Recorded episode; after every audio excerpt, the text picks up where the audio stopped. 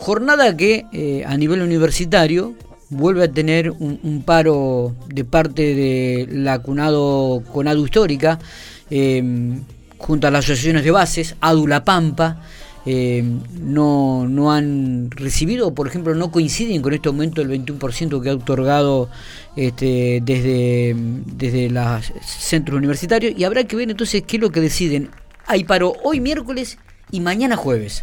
En relación a este tema, este, estamos en diálogo con la secretaria general Miriam, este, a quien le agradecemos muchísimo estos minutos que tiene para, para charlar con nosotros. Miriam Martín, ¿cómo te va? Buen día.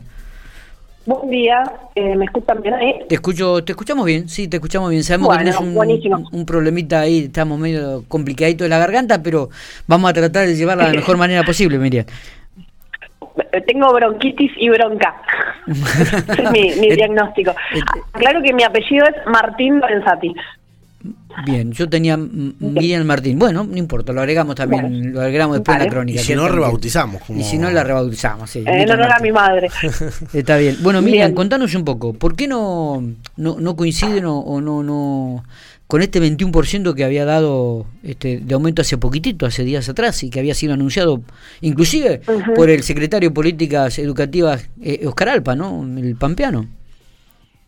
Sí, es el secretario de Políticas Universitarias. Sí, universitario. Eh, nosotros rechazamos la, la oferta eh, por unanimidad el viernes pasado en un congreso extraordinario de Conado Histórica, que es como el órgano máximo de, decisión, el Congreso eh, Extraordinario.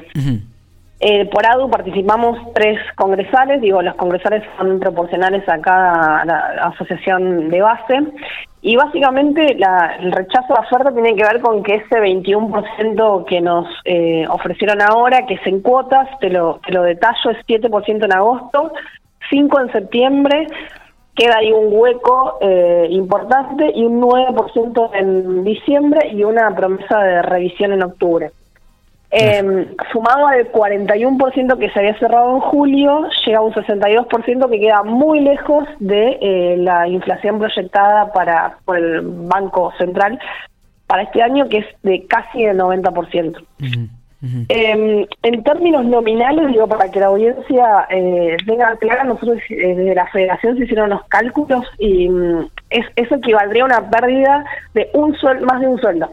Digo, lo, cómo quedamos por debajo de, los aumentos de precios. Está, está, está, sí. sí.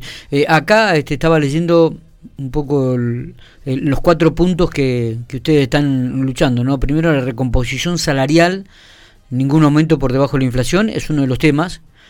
Eh, el segundo punto es el refuerzo presupuestario urgente para las obras sociales universitarias. Eh, el tercer punto es la trimestralización de la actualización de las jubilaciones universitarias y preuniversitarias. Y el cuarto punto es el aumento del presupuesto universitario. Sí, exacto. Eh, ahí les cuento que el presupuesto todavía no está presentado, se va a presentar en septiembre. Nosotros hace algunas semanas participamos desde la mesa, eh, desde la conducción de Conado Histórica en dos reuniones, una con ALPA, la Secretaría de Políticas Universitarias, y con el presidente del CIN, eh, de apellido Mamarela. Y en el caso del presidente del CIN nos dijo, bueno, no lo podemos presentar hasta último momento el presupuesto, dadas las condiciones de, bueno, de público conocimiento de nuestro país. Y bueno, esta cuestión de uno hace un cálculo de qué eh, presupuesto va a necesitar y se cree que el, presupuesto es bueno, ya en marzo queda ya no es tan bueno y, se, y bueno llega este momento del año y el, presupuesto quedó muy rechazado respecto después finalmente de, lo, de los gastos y, y las condiciones no de la, suba de precios. Así que eh, ahí nos anticiparon que hay universidades que hacia septiembre ya no van a tener eh, presupuesto para funcionamiento si esto no no se aprueba en el inmediato. Está bien. la, la, situación es bastante grave. Sí, eh, lo que eh, por ahí lo que llama la atención también, este, Miriam, es que mm, en realidad hay varios gremios eh, que forman parte del ámbito universitario, ¿no? Y, es como que la CONADO histórica siempre es que lleva la bandera, ¿no? La protesta, la que nunca está conforme, la que siempre pretende algo más. Eh, la, la, pregunta es, digo, ¿se habla con los otros gremios? ¿Hay diálogo eh, como para unificar el, sentido de la protesta y el rechazo a este aumento, por ejemplo?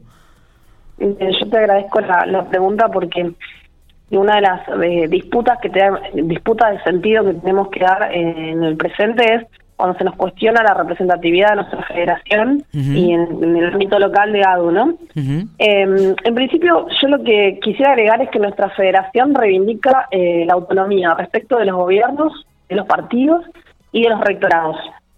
Entonces, eso ya nos pone en una condición frente a la negociación donde nosotros consultamos a las bases y evaluamos esto, la inflación, los números, el cáncer, el cáncer, el, deterioro del salario, eh, de manera autónoma del gobierno.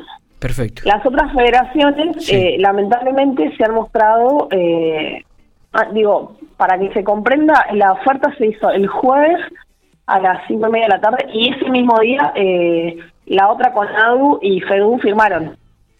Entonces, digo, no, no hay una consulta a las bases, no hay una discusión profunda de la oferta y eso obviamente boicotea la discusión de, por parte nuestra. O sea, es más fácil acusarnos de eh, que somos lo que nunca firmamos pero digo, pongamos también el ojo en las condiciones que firman los otros gremios.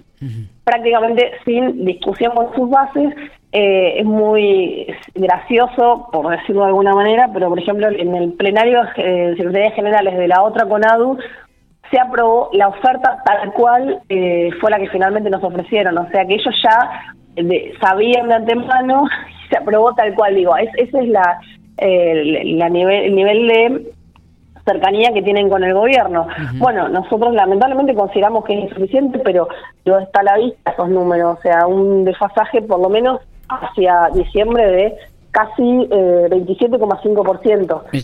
Eh, Miriam, ¿cuál es la relación que ustedes tienen con el actual secretario de Políticas Universitarias, Oscar Alpá? ¿O han tenido cuando él era rector, ahora está en licencia? Eh, cuando decís eh, cuál es nuestra relación, ¿te referís a algo, a nuestra asociación? Sí, sí, es, obviamente, como, gremio, ¿no? Eh, como, asociación. Claro, o sea, la misma premisa que, mm, adopta nuestra federación, autonomía de los rectorados, de los gobiernos y del partido. O sea, nosotros en la anterior gestión, cuando él todavía estaba eh, con, digamos, ahora es rector, pero en uso de licencia, ¿no? Eh, tuvimos una, podría decirse, eh, relación tirante con, no con él en persona, sino con eh, las autoridades de la ULPAM, en tanto tenemos dificultades para concretar, por ejemplo, las paritarias locales. que es como nuestro espacio de negociación privilegiado, digo, para que podamos nosotros aplicar el convenio colectivo de trabajo y, generar las mejores condiciones para eh, nuestros compañeros y compañeras docentes, necesitamos garantizar ese espacio de discusión y, por ejemplo, tuvimos muchísimas dificultades para eh, llevarlo a cabo con periodicidad y que nos dieran respuestas. Está bien. Entonces, a nivel local, por ejemplo, teníamos ese vínculo muy tirante desde ese lugar. Eh, pero no, no, desde aclarar que esas diferencias no son personales, sino tienen que ver con posicionamiento político. claro, está Exactamente. Bien, está, está, se entiende perfectamente, Miriam. Bueno, sabemos que está... Eh, sí. Sí, perdona, me agrego que ahora eh, él está en, su rol de secretario de Políticas Universitarias y más allá de ser nuestro rector, lo interpelamos como eh, funcionario del Gobierno Nacional y del Ministerio de Educación. Entonces, eh, bueno, por eso le exigimos eh, y estamos nosotros también en, un contexto, como digo, como gremio local, en un contexto histórico donde nuestro rector es el, funcionario máximo de la, Secretaría de Políticas Universitarias y nos pone la obligación también de llevar el reclamo eh, lo más alto posible. Se entiende perfectamente. Miriam, sabemos que estás por viajar para General Pico, te dejamos. Exacto. Te agradecemos muchísimo estos minutos. Aquí con, te vas a reunir con tus pares. ¿Dónde? ¿En qué lugar? Sí, entonces recuerdo, 24, o sea, hoy y mañana, miércoles y jueves, paro de 48 horas.